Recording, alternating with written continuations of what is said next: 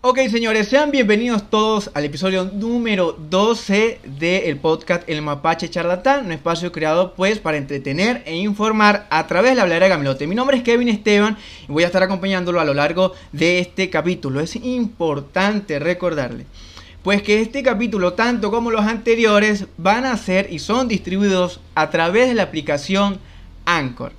Bueno, muy, eh, eh, de verdad, muy agradecido por la receptividad del episodio anterior la verdad que bueno, eh, eh, fue eh, un éxito, ha sido un éxito el featuring que hice con, con Jocelyn. Y bueno, el anterior comprende pues obviamente también, pero esta tiene una receptividad, de verdad le doy gracias a todas las personas o, los amigos de Jocelyn que pues tomaron su tiempo para lo que sería publicar o compartir este contenido, que realmente pues ese es el fin de, de uno hacer contenido, ¿no? Pues que si a ti te gusta, tú lo, lo, distribuyas, lo compartas, pues para que más personas lo escuchen y así poder llegar a más personas. Y pues uno nunca sabe realmente este tipo de temas, pues realmente quién lo necesite.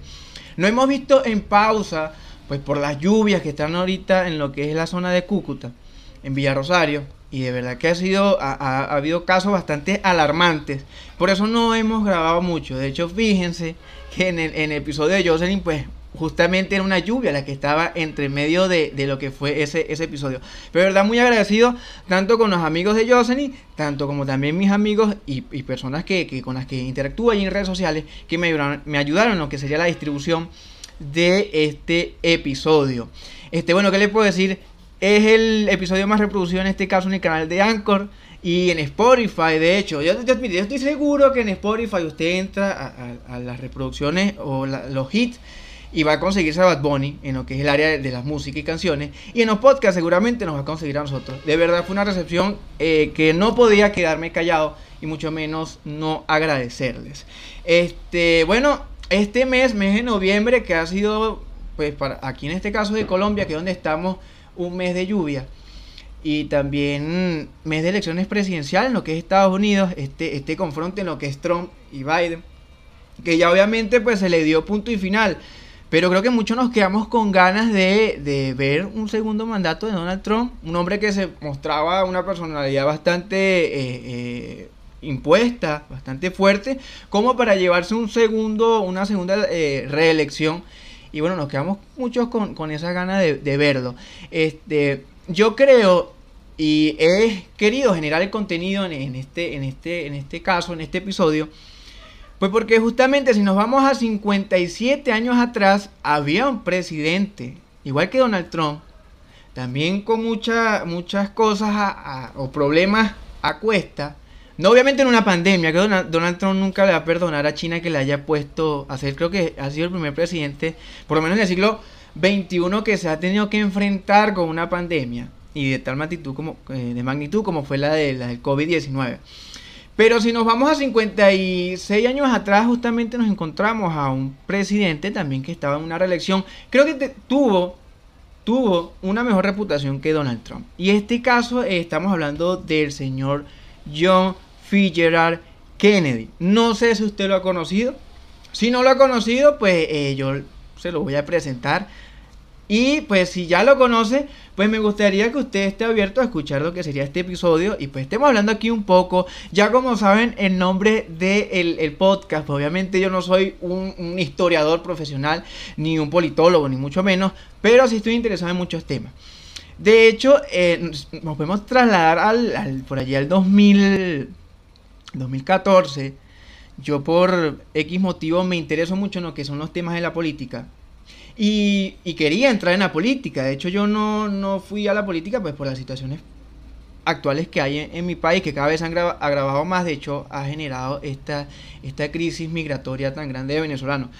Eh, pero yo estaba buscando, en ese momento que me interesa una política, yo estaba buscando eh, personajes, personajes que, me inspiraran a, ser, a, ser, un buen líder o ser un buen político o, o entrar con unas ideas claras y no erradas a la hora pues de defender eh, ya sea un poder legislativo qué sé yo. Y conozco a John Kennedy tal vez por la inocencia de que a Kennedy obviamente antes de mencionarlo se hizo un presidente demócrata, presidente demócrata John Fitzgerald Kennedy. Entonces yo caí en cuenta como que, oye, demócrata. Y pues yo venía del concepto básico pues de que demócrata pues es el poder del pueblo, para el pueblo del pueblo. Y yo, bueno, pues este tipo es demócrata, pues a mí me sirve, porque pues eso es una buena idea, ese, es un buen idealismo. Oye, no es un idealismo, es una manera de gobierno. Obviamente eh, muchos pensamos que democracia pues son elecciones libres. Y pues no lo es, democracia es una, manera de ejercer el poder donde pues está el poder ejecutivo, el poder eh, legislativo y también lo que sería el poder, el poder judicial. Y todo esto pues regulan el poder ejecutivo. Esto es lo que se podría decir la democracia. Ponchate ahí porque se nos está agotando la, batería. Ok, estamos de vuelta. Nos habíamos quedado sin batería en lo que era el laptop. Entonces tuvimos que tomar una pausa. Le estaba comentando, haciendo una pequeña definición de lo que es el poder, lo que es la democracia como ejecución de poder. Lo cierto fue que, eh, pues cuando este hombre habla de lo que, o sea, cuando se habla de demócrata, yo no sabía que demócrata era por el partido de él, el partido demócrata, sino porque pues su idealismo era demócrata. Yo pensé que, pues por eso era que lo llamaban así. Y de hecho me, me tomé la molestia de comprar ese libro que ustedes ven allí, recostado en lo que es la laptop que habla sobre la biografía de, Kennedy. Y pues obviamente después de esto me doy cuenta pues que la historia política de, del mundo y de cada uno de los países pues se divide entre demócratas y republicanos, entre conservadores y liberales, entre partidos laboristas, entre derecha e izquierda y todo ese tipo de tesis. Pero de alguna manera u otra llegué así a lo que sería eh, este, eh, comprar en un libro de John Kennedy y pues ver, ver que no es simplemente una historia de un presidente tal cual como podríamos notar la de Donald Trump, sino un presidente que tuvo una personalidad, tuvo bastante encontronazos. Eh, procesos y barreras que atravesar y también hasta una manera muy enigmática de lo que también ha sido su muerte, que se ha prestado para múltiples especulaciones y múltiples tesis, ya sean falsas otras, bueno, cada quien donde quiera colocar lo que sufre. De hecho, fíjense que, eh, bueno, John Kennedy le muere justamente en una campaña electoral. Él, en este caso, Texas siempre ha sido un, en Estados Unidos siempre ha sido un, territorio muy influyente en lo que son las elecciones presidenciales. O sea, ganar allí o, o captar la atención o electores allí, eso es importantísimo para cualquier candidato. Y esto obviamente lo entendía yo Kennedy en este caso cuando ya se iba a relanzar para lo que sería su segunda, su segunda eh, elección, en este caso, para lo que serían las funciones presidenciales. En Texas, Kennedy o el Partido Demócrata realmente no estaban viviendo en ese momento, estamos hablando de 1963, la mejor etapa el mejor auge. Porque de hecho Kennedy, que estaba a favor de lo que eran unas políticas eh, donde el gobierno podría, podría eh, eh, entrometerse, por así decirlo, en lo que eran las cuestiones económicas y empresariales del país, esto no estaba agradando mucho a lo que eran las empresas petroleras que estaban en Texas, ya que pues estas unas políticas que tenía este hombre allí pues no le estaban agradando mucho, además que las dos personas, en lo que se puede decir el, el gobernador, o sea, el Partido Demócrata que estaba ahí en Texas se encontraban en disyuntivas. Estaban peleados. Entonces esto obviamente hacía pues que el Partido Demócrata estuviera pasando un mal momento en lo que era la parte de Texas. Para Kennedy era necesario resolver estos problemas. Y el que, ¿de qué manera lo resolvió? Dice, bueno, yo tengo que ir para allá. En lo que va a ser una campaña presidencial. Y pues visitar a estos, a lo mejor eso ayuda a que estos dos pues se relacionen. Todo el Partido Demócrata se junte, porque bueno, está yendo su candidato. Y segundo, pues que voy a bajar un poquito el cólera que tienen conmigo y con el Partido Demócrata, porque vamos a estar claros que en todos lados el candidato que más se, ofrece, el que más es visible, el que más es tocable, el que más es accesible, es el candidato que más seguro usted le agrade. Obviamente le agrada más el candidato que pasa por su casa, entre, le pregunta cuáles son sus problemas, que el candidato que usted ve en una rueda de prensa todo el tiempo. Y Kennedy creo que sabía muy bien eh, este, estas maneras de, de acercarse a la gente y ganar electores. Entonces, bueno, él un 22 de noviembre decide ir de visita a Texas, pero no lo hace de una manera tan política. Él lo hace de una manera un poco más familiar. De hecho, se lleva a Jacqueline, que era su esposa, y pues deciden ir para allá. Él, de hecho, se va en un carro descapotable, eh, modelo Lincoln, y él va pasando entonces por allí, por lo que es la campaña, toda la gente acercándose, mucha gente, como les comento, mucha disidencia que le, de hecho levantaban cartas donde decían, este, Jacqueline, estamos aquí es por ti. Porque pues Jacqueline siempre formó fue una, una pieza fundamental para lo que fue John Kennedy, porque pues, eh, mostraba, ser la primera dama y mostraba, pues, la, la, señora sabía, sabe tres idiomas, eh, francés, el español, lo manejaba de manera muy fluida. Entonces ella, eh, pues, generaba mucha admiración. Y entonces cuando van pasando por allí, justamente una fábrica de libros, se emiten tres disparos. Y estos tres disparos, uno falla, el otro le, le da atraquia a John Kennedy. Y el tercero le termina por volar, se puede decir volar la cabeza a Kennedy y asesinarlo. Y bueno, esta muerte que ha sido tan trágica, de hecho hasta la fecha de hoy no se encuentra ningún tipo de solución, no hay una tesis que pueda decir realmente qué pasa. Lo cierto es que captura un hombre llamado Oswald, eh, donde este se niega a decir que fue el que lo asesinó. Y de hecho, a los tres días del asesinato, que va a una rueda de prensa, lo asesinan también.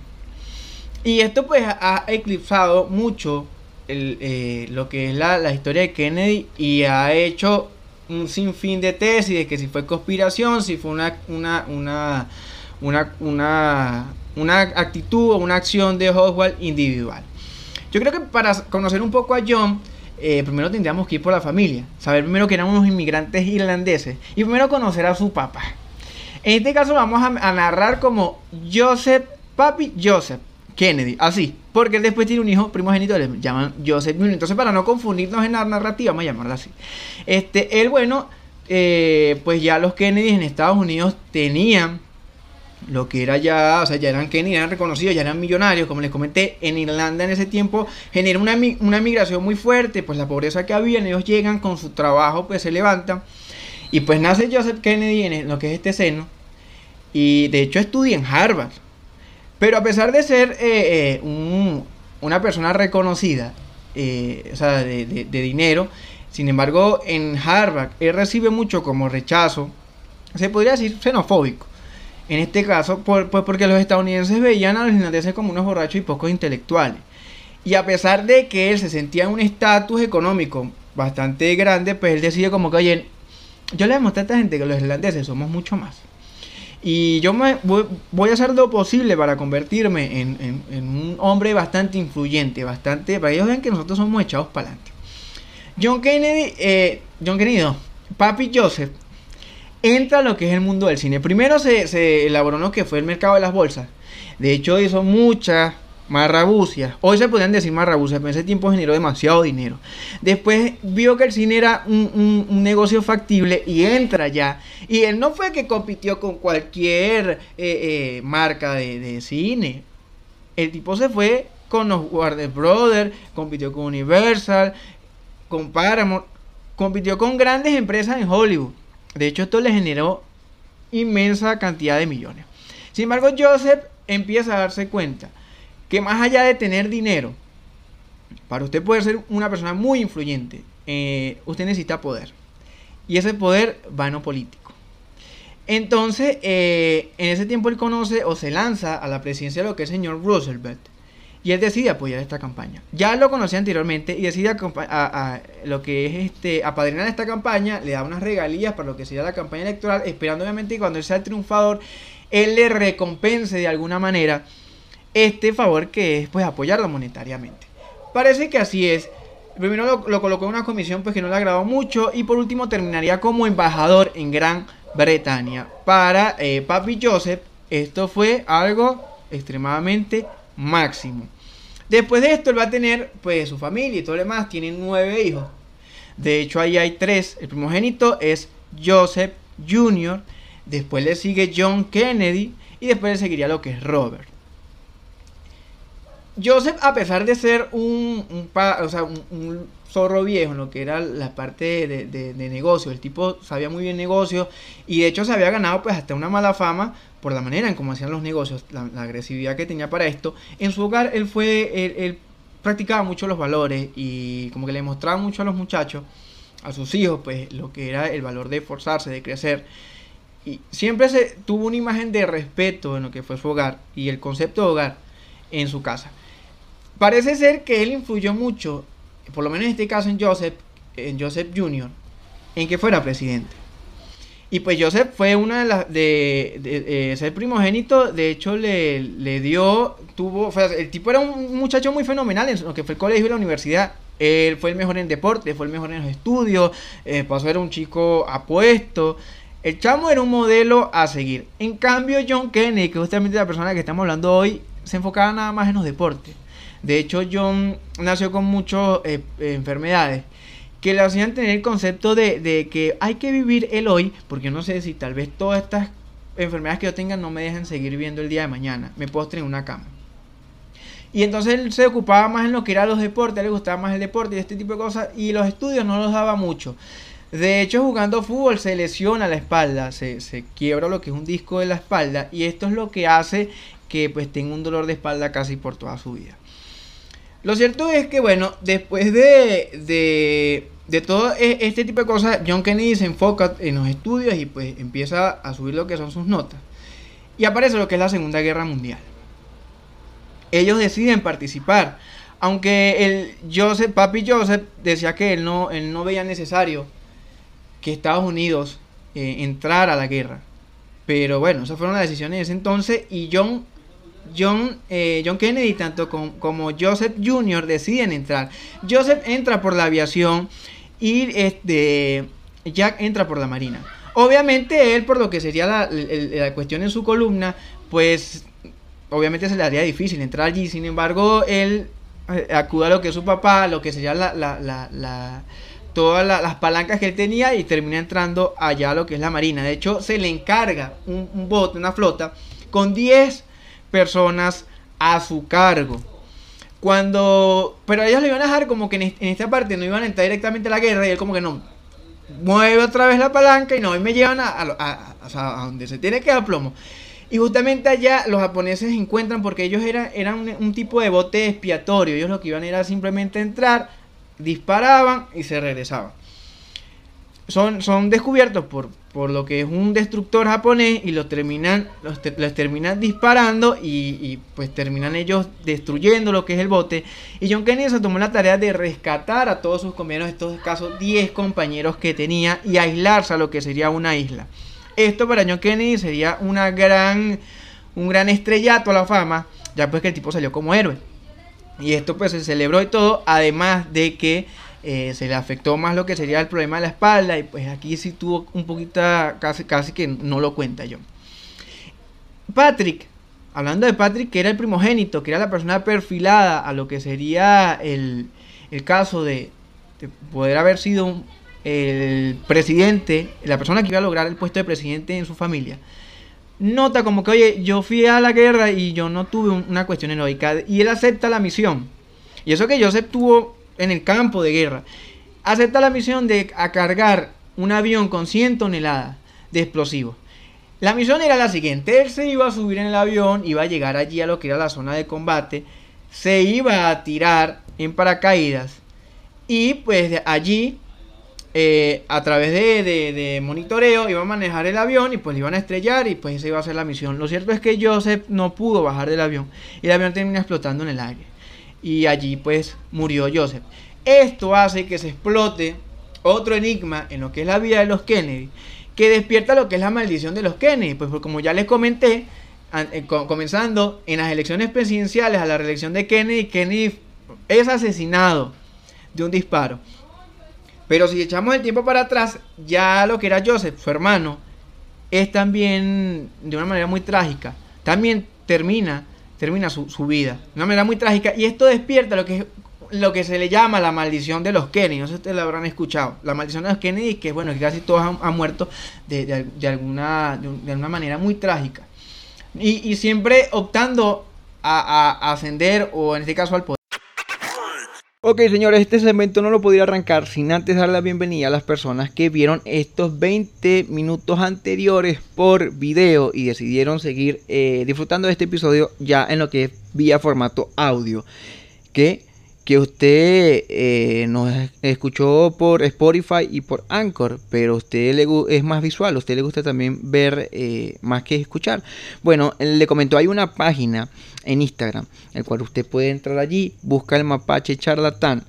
forma parte de esa página y puede disfrutar de los siguientes episodios tanto como este de por lo menos 30 a 20 minutos pues de los, estos primeros minutos eh, envía video y pues ver allí nuestro off y, y, pues ver la experiencia que tenemos ahí, allí al grabar. De hecho también está en clips y detrás de cámara que pues también son bastante graciosos. Todo eso lo puede disfrutar a través de la página como le mencioné, el mapache charlatán. Eh, en Instagram, estamos en Instagram. Usted puede entrar allí y pues ver este podcast y no simplemente escucharlo. Ok, ahora sí, volviendo otra vez a lo que sería este tema. Eh, bueno, John Kennedy, en esta parte querido, he querido, eh, que, quiero resaltar por lo menos una de las acciones tan trascendentales y que harían a Kennedy ser recordado por todo este tiempo. Una, pues bueno, cuando él llega a la presidencia eh, se encuentra con, una, con un plan estratégico de la CIA por derrumbar a Fidel Castro. Recordemos que ya Fidel Castro tenía un año de haber consolidado lo que es su revolución cubana y esta dictadura que traería a esta isla. Y pues también con esto toda la fiebre que eh, encendió en las personas que pues vieron de una manera heroica toda su labor y, toda la cuestión está de la guerrilla que, formó Fidel Castro allí. Entonces, bueno, la CIA obviamente viendo a Fidel Castro como un enemigo, porque de hecho Fidel Castro eh, tumba un, un, gobierno que estaba allí eh, pues a favor de Estados Unidos. Deciden a través de unos exiliados cubanos hacer una estrategia para poder tumbar este, esta dictadura naciente. Entonces, bueno, ellos ya tenían todas las estrategias. Lo que dicen a Kennedy es, mire, eh, nosotros vamos a, atacar de ahí. nuestra decisión es, tumbar a Fidel Castro. De hecho, creo que Kennedy con esta lucha contra el comunismo ya también se había topado entre cejas y decide, este, bueno, darle el visto bueno. Esto es lo que desenlaza lo que es el ataque de Bahía de Cochinos, pues se lanzan unos misiles ayer lo que es la costa de Cuba, se bajan los exiliados eh, cubanos a, se puede decir, a recuperar lo que era su patria.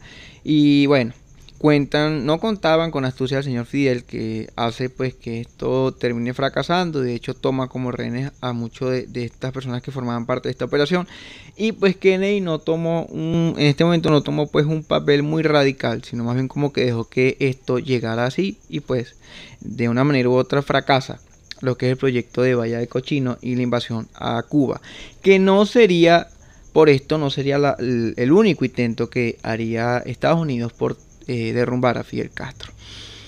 Lo cierto es que en la Unión Rusa Soviética, pues Fidel Castro empieza a notar un aliado y un, por decirlo así, un tipo de apadrinaje, porque obviamente él ya sabía que su revolución era muy débil frente a Estados Unidos y pues que si él seguía estando él solo peleando contra Estados Unidos, pues obviamente iba a terminar eh, su revolución más temprano que tarde. Entonces, bueno, él se alia con la Unión Rusa Soviética Socialista, en este caso era eh, la otra cara de la moneda de Estados Unidos, y pues eran, de hecho, estaban, estaban en medio de lo que sería la Guerra Fría. Y pues eh, en este momento también se da cuenta Khrushchev que en Turquía, que es un, un, país muy cercano a la Unión Rusa Soviética, hay unos misiles estadounidenses apuntándolo. Esto le preocupaba a Khrushchev, ¿por qué? Porque no tenía un contraataque directo hacia estos misiles. Obviamente pues sintió, sintió en riesgo lo que era la seguridad de su país. Y pues él se pregunta, hay como que un relato de una de las personas que estaban cercanas a él, que él le menciona a uno de su gabinete, como que, oye, mire, allá hay unos misiles. ¿Cuánto dudaría estos misiles por llegar a Moscú? Y el señor dice, bueno, unos 15 minutos. Ok, esos misiles son estadounidenses. ¿Cuánto dudarían nuestros misiles para llegar a Washington? Y dice, pues bueno, obviamente el señor Khrushchev eh, va a tardar un poco más. Dice, bueno, necesitamos hacer de contrapeso a esta situación que nos está sucediendo. Nosotros vemos que en Latinoamérica nunca hemos tenido la experiencia de lo que es una explosión de un misil. De hecho, pues creo que ninguna una guerra tan fuerte como han sido la Primera o Segunda Guerra Mundial, no hemos sido protagonistas de eso. Sin embargo, esta situación nos estaba adentrando a lo que sería una guerra nuclear. Eh, la Unión Rusa Soviética decide apadrinar a Cuba y envía eh, misiles a Cuba. pues para que esto se, se, arme una base nuclear allí y pues se apunte a lo que sería Estados Unidos. Estados Unidos, imagínense poder uno interpretar esto, ya que pues, la Unión Soviética Socialista no era, no es una, ya pues creo que usted debería saber cómo se maneja este gobierno. Pues no son personas que son muy transparentes en lo que hacen. Sin embargo, el gobierno de Estados Unidos, en este caso la administración de Kennedy, como que se, de Kennedy, como que se las olía. Y empiezan a sobrevolar algunos aviones espías por encima de la isla y pues esto hace que eh, se den cuenta que se están montando unas bases de misiles, hay unas bases nucleares. De hecho, esto lo llevan a la ONU y, frontean con, el representante de la Unión Rusa Soviética y les preguntan si están montando allí una base de misiles y este tiene el descaro todavía de decirle que, bueno, que ellos no iban a responder esa pregunta, que ellos no estaban en la obligación de responder esa pregunta y pues que no, que ellos no, estaban montando ninguna base. Esto pues coloca en aprietos a Kennedy y toman la decisión, obviamente se reúne con todo su alto mando militar y pues toman la decisión de invadir, de, bloquear Cuba.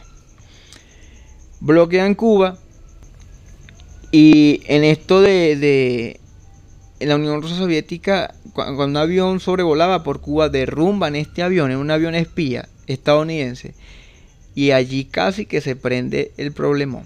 Sin embargo, Khrushchev como que decide eh, entrar en diálogo con el gobierno de, John Kennedy, y pues llegan entonces a un, bueno, practican lo que es la diplomacia. Entonces, bueno, llegan a unos acuerdos, pues de que, pues que Estados Unidos nunca iba a invadir a Cuba y pues que la Unión Rusa Soviética pues nunca iba a colocar misiles allí. De hecho, también se empieza entonces a dialogar lo que sería el caso de los misiles en Turquía, pues que Estados Unidos quitara esos misiles. Y bueno, esto, esto hasta allí llegaría lo que es esta crisis que casi que se escapa de las manos y pues el que quedó mal parado fue Fidel Castro que pues no le agradó mucho que no se le tomara en cuenta en lo que fue esta toma de decisiones. De hecho esto en este momento el Che, Guevara como que también se da cuenta de esto y de hecho es lo que hace que él intente buscar eh, aliados en otro socialismo, por lo menos en este caso como el de China. Esto pues a Fidel Castro no, nunca como que le, le dio tal importancia. Y bueno, el otro tema también importante es el de Vietnam. En ese momento de Kennedy hay un conflicto en Vietnam y pues Kennedy decide no enviar soldados americanos allí, no influenciar mucho ese, conflicto con soldados americanos. Eh, cosa que no pasa cuando fallece, pues con, en este caso con, su sucesor, con Johnson, que pues más bien desató lo que sería una guerra, la guerra de Vietnam que todos conocemos. Tal vez porque eh, Kennedy tenía algo que no tenían todos los otros representantes políticos, y es que él vivió la guerra, él la vivió y la luchó. Él no fue una persona, o, sea, no fue un dirigente que llegó a la política eh, comandando tropas o viéndola por televisión. Él fue tal cual como, como un americano eh, eh, de, a pie, pues que cuando Estados Unidos entra o entraba en conflicto, pues le tocaba enlistarse, le tocaba ir luchar y pues con el favor de Dios o correr con la suerte de poder llegar a casa y poder contar esa experiencia. Tal vez eso fue lo que identificó mucho a la población estadounidense con Kennedy, a pesar de que era de, un, de origen irlandés y además católico, que esto fue una de las cosas que le trajo un gran problema. No un gran problema, sino que fue siempre como tema de discusión el que Kennedy fuera católico y que bueno, cómo iban a montar un, católico, un presidente católico en, en un país que era totalmente protestante.